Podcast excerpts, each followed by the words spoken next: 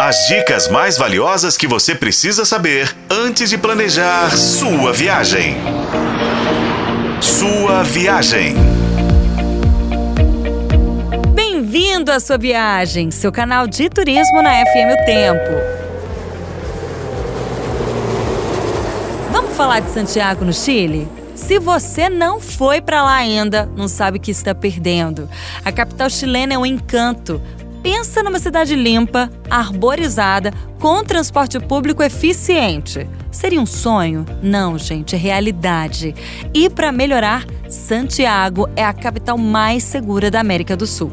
Você tem um pouco de tudo: pontos turísticos interessantes, uma noite badalada, bons restaurantes e um centro histórico super preservado.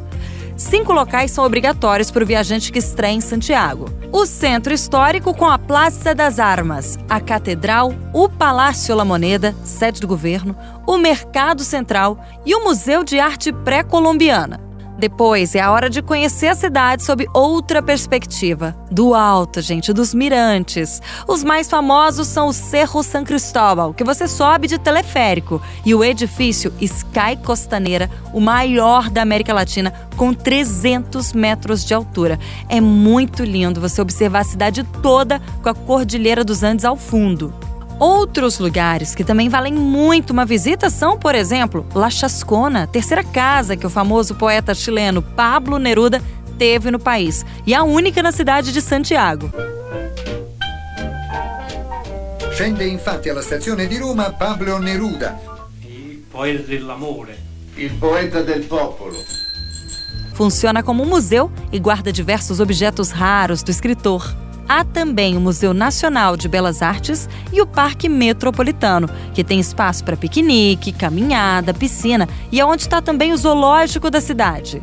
É enorme e não à toa, um dos maiores parques urbanos do mundo. Santiago tem restaurantes maravilhosos, alguns emblemáticos para os turistas, como o Mestiço, Donde Augusto, como Água para Chocolate, Pátio Bela Vista e um que eu particularmente amei conhecer, o restaurante de pescados e mariscos com fama internacional Aqui está Coco. Santiago é também ideal para as famigeradas comprinhas e são vários locais, como os shoppings Parque Arauco e Costaneira Mall e a famosa rua Passeio Arrumada. O ideal é permanecer ao menos duas noites em Santiago e casar a capital com outro destino chileno. A propósito, é disso que a gente fala no próximo episódio do nosso podcast como aproveitar dois destinos em uma única viagem. No Chile, isso não só é possível, como é a pedida certa para o viajante. Fica a dica. Com colaboração de Paulo Campos, eu sou Renata Zacarone e este foi o podcast Sua Viagem. Acompanhe pelos tocadores de podcast e na FM O Tempo.